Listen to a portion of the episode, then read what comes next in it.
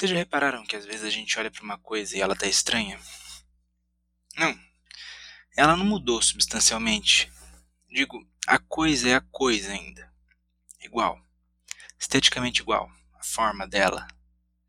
A gestalt. Acho que num sentido menos amplo. Mas estranhamente igual. A impressão que ela traz é. não é a mesma. É, às vezes eu acho que há uma crise espreitando cada uma das coisas. Cada uma delas tem uma contraparte. No mundo espelhado, é, sei lá, descansa uma possibilidade negativa, um contrário. Cada uma delas tem algo que não se pode aprender. Para nós foi deixada a única possibilidade de olhar para os pedaços, as faces, e supor conhecer a completude. Toda a nossa visão da coisa é o cenário. Assusta quando nos, nos deparamos com a parte escura do cenário. O saco de areia, as alavancas, os fios, a plateia. Tudo na vida pode cair por terra. Isso Camus já dizia. De uma hora para outra.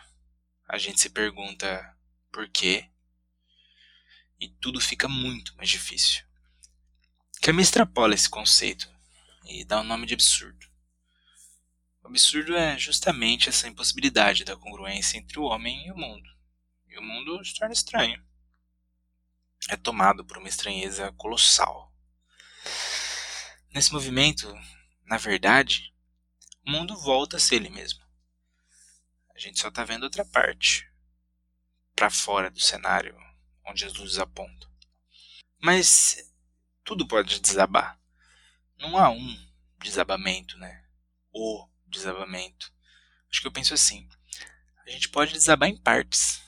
A nossa mente parece funcionar como uma casa estranha e cheia de defeitos.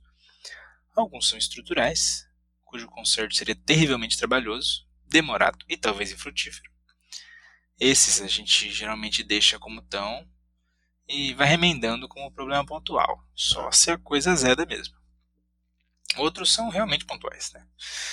Acontece um cano enferrujado aqui, uma porta que sai para lá, aquela fechadura que está rangendo, ou não encaixa, enfim. É, isso a gente sabe que acontece, a gente tem que ir lidando com os problemas. A vida é um pouco disso. Mas a casa pode desabar. A gente pode desabar, a qualquer momento a gente pode desabar. Eu posso sair correndo aqui agora, pelado. É uma questão de escolha, agora. Mas os frutos disso provavelmente vão me colocar numa situação de breakdown. Mas o que me deixa mais curioso é esse não fazer, né? Esse, essa noção de que, apesar dos impulsos do, dos vidros quebrados, do, dos pratos, fiação e o encanamento que param de funcionar, e a gente vai lá e conserta, sem nem perceber. Está internalizado essa ideia de conserto, eu acho. Eu não sei se eu acredito nessa natureza de um impulso de autopreservação. Quer dizer, evolutivamente faz sentido, ainda que a razão consiga colocar isso em xeque. Por exemplo, eu poderia sair correndo pelado aqui se eu quisesse, mas seria chocante. Os meus pais iam ficar assustados. De algum modo, o que eu quero dizer é isso, que de algum modo, seja pelo esquecimento ou pelo enfrentamento, a gente conserta as partes quebradas. Deixa eu dar um exemplo. É, as coisas podem se partir e escapar do véu da realidade das mais simples. E aí, a partir desse momento, é, elas deixam simplesmente a impressão de que elas foram embora e agora não pertencem mais aqui, mas estão aqui de novo. Um dia eu, eu, eu encuquei com a palavra nó. Eu estava no catecismo e a minha professora era uma velha muito chata. A gente cantava de longe quando ela aparecia. Pelo amor de Deus, eu não vou falar o nome dela porque quem sabe um dia. Mas ela apontava de longe, as crianças acabavam a sua felicidade, ficavam terrivelmente chateadas. E aí a gente aprender sobre os valores cristãos, né? Que, que é o que vale a pena hoje em dia.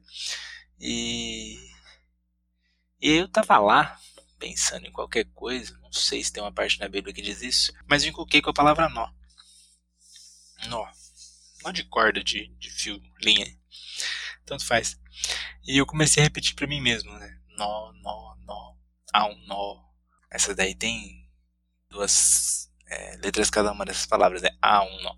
Enfim, e, e, nada fazia entrar na minha cabeça, talvez porque aquele ambiente era terrivelmente opressor e chato, nos níveis mais terríveis da palavra. Até hoje eu não sei porque eu crismei. Nada me fazia entrar na cabeça que uma palavra podia ser assim. E mais, né? Que sendo assim, nó, representaria o que representa.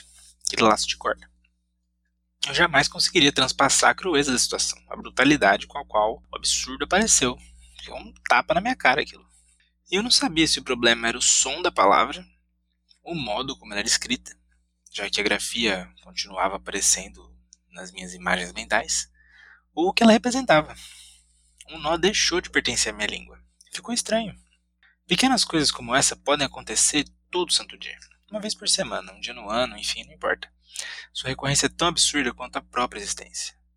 O que importa é que acontecem sempre. Sabe, quando a gente olha para um ponto fixo e se perde, deixando a própria consciência se ofuscar, assim, cair em si mesmo e fica com aquela cara de cachorro babão. É uma estranheza comum, é cotidiana, sabe? E a gente supera. O absurdo vai dando essas pequenas pistas e, e a gente supera. Aí você se apega a essas pistas e constrói uma vida sobre elas. Né? E você diz: não, eu tenho esse tanto de evidência aqui e não faz sentido mesmo. Nada faz sentido, porque já aconteceu comigo. Ou você arruma uma desculpa: não, não, isso aqui não quer dizer nada. Simboliza, na verdade, o contrário. É, deve ter sido daí que saiu Deus. É, e, enfim, e aí você vai continuar a desistir. Esse não é o problema em questão. O problema é que a experiência de estranheza ela é sutil e ela é comum. E ela é importante, ela é necessária. Você precisa se estranhar com as coisas.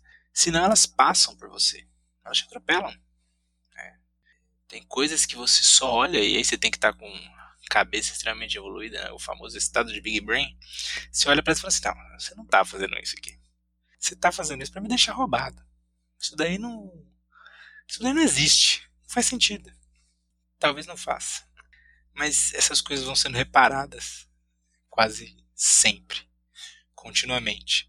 E só dão essa sensação no fim das contas, esse retrogosto de que alguma coisa não está não tá encaixando, tem alguma engrenagem batendo. O que eu quero dizer é que o absurdo se instala no meio dessas tantas outras coisas e ele é reparado como se fosse uma delas, sabe? É, é, é que nem jogar o bebê fora junto com a água do banho. Joga, joga a criança junto aí, que às vezes é até melhor. É, se os fenomenólogos estão certos e a nossa apreensão é parte é a parte pelo todo que ainda assim pode reconhecer uma noção que seja da totalidade, então essa sombra constante que a gente vê entre as coisas é uma tensão constante também. Uma questão que, ao que parece, pode ser destrutiva para a noção das próprias coisas, pulverizando um modo de ser no mundo. Talvez a gente começar a se estranhar é é mudar jeito de ser. Talvez não. Talvez seja continuar a ser o que é. é eu devo estar sendo muito mentalista ou abstrato. Foda-se. É, tem um padrão de inércia para manutenção da própria vida que é quase imperceptível, mas ele pode ser rompido. E aí vem um pouco de liberdade, um pouco de determinismo, o absurdo se revela em cada momento. Que, diante de uma ação que não é de puro êxtase, você vai se perguntar por quê. E aí eu vou usar o sentido lacaniano da palavra gozo para dizer que se tu não tá gozando, tu tá fazendo alguma coisa para querer gozar. E nesse meio tempo, se você se perguntar por quê, sendo que não tem nada, a não ser o próprio hábito, que vai garantir esse gozo futuro, você se pergunta por que, que eu estou fazendo então? E aí as coisas começam a ficar esquisitas. Você, realmente não, não vai ter essas respostas. E tá aí. O absurdo tá aí. O mundo vai ficando estranho. E a gente vai acertando ele. Porque apesar de não de ter que viver como se o amanhã não existisse, ele provavelmente existe. Eu acho. É, e é difícil pensar nisso numa pandemia, mas alguma coisa, se a gente olhar do jeito que as coisas estão agora, vai sobrar. E a gente vai ter que lidar com ela. É, as coisas se sujam, elas quebram, elas desmontam. A gente conserta do jeito que dá, remenda e bola pra frente. Foi num, num desses tropeços, dessas pulverizações da realidade que eu pensei nisso tudo. E para continuar existindo de modo que isso seja apenas mais uma cicatriz, eu decidi registrar. E bola pra frente.